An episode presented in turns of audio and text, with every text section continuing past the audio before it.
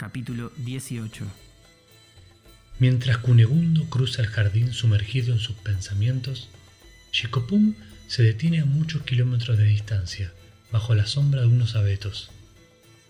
Está solo porque el cerdo violeta descubrió sus habilidades para el vuelo, enroscando y desenroscando su rabo y moviendo sus orejas, y ahora aparece y desaparece volando cuando se le ocurre. A su regreso, tendrá que tener cuidado porque Pigmarilión no siempre aterriza donde corresponde, y ya aplastó sin querer la cabalgadura de Chico. El muchacho ahora está a pie y camina al lado de su caballo esperando que el animal se reponga para volver a montarlo. Ese día tampoco ha venido Gil de Gón. Al juglar le cuesta convocar las partes que conforman su anatomía y de pronto se desarma y vuela vaya a saber dónde. Cuando regresa es solo una sección de su cuerpo.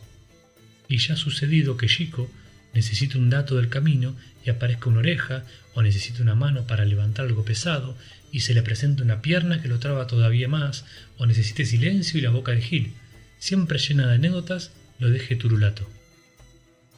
Pero esta vez arriba el juglar entero, o por lo menos bastante armado, y como nunca le faltan palabras, luego de saludar cuenta. Yo estuve aquí una noche cuando todavía no entendía las ventajas de componer la poesía que la gente quiere oír. ¿Realmente fue por tu poesía que te dieron muerte? ¿Me contarías de una vez por qué quedaste en estas condiciones? Tus anécdotas no están mal, pero ya es hora de que llegues al nudo de la cuestión. Un generoso posadero, a cambio de algunas canciones satíricas, me ofreció un plato de comida, y para soneto, paja y un resguardo para la noche. No tenía habitaciones para ofrecerme, pero me dijo que, si esperaba que se fueran los clientes, podía acomodarme en algún rincón y descansar bajo techo hasta el día siguiente. Es lo que hice agradecido. Pero mucho antes de que saliera el sol, diez hombres golpearon imperiosamente a la puerta, hasta que el posadero les abrió. Solo querían un lugar donde beber hasta el amanecer, así que el hombre les ofreció una mesa, les dejó vino suficiente y se volvió a la cama. El ruido de las jarras y el rumor de las voces me despertó. Yo me había acomodado detrás de unos bancos y no me vieron. No escuché todo lo que hablaron, pero era sobre un trabajo para el que los habían contratado.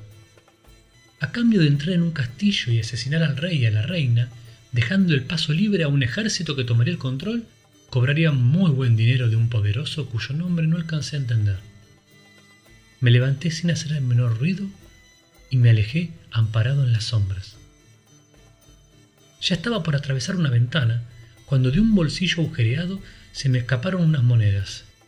El tintineo hizo que me descubrieran. En unos segundos estaba cercado por sus espadas. Uno me reconoció. Era un asistente del general Bocha de Hierro y me recordaba del día de la competencia poética. Podía darme por muerto. Quisieron engañarme diciendo que si les dedicaba algunas improvisaciones que hablaran de su valentía y, por supuesto, de su éxito con las mujeres, pagarían mis servicios. Pero yo sabía que no era cierto. Estaba aterrado. Hubiera querido halagarlos cubriéndolos de adjetivos gloriosos, pero sin poder evitarlo, terminaba cada composición diciendo Los suspiros de las mozas ocultan la gran verdad que mató al rey y a su esposa en un acto de maldad. En vano les rogué, les prometí que no repetiría aquellas canciones. Cuando me di cuenta que estaba malgastando los últimos momentos de mi vida, le dije que era protegido de las ninfas del bosque y por lo tanto que era mágico. Les dije que nadie se metía conmigo porque así me cortaran la lengua o las manos o el hueco popliteo o el huesito dulce, mis partes se unirían de nuevo para tomar venganza. Comencé a morir al escuchar cómo se reían. A esos hombres no les importaba ninguna amenaza, bromeaban. ¿Podía una ceja encontrarse con una pierna y volverse peligrosa? ¿Un estómago vacío era un enemigo de temer? Me arrastraron al centro del salón y bueno, ya sabes lo demás. Cada uno se llevó un pedazo de mi cuerpo y se alejaron, siempre riendo.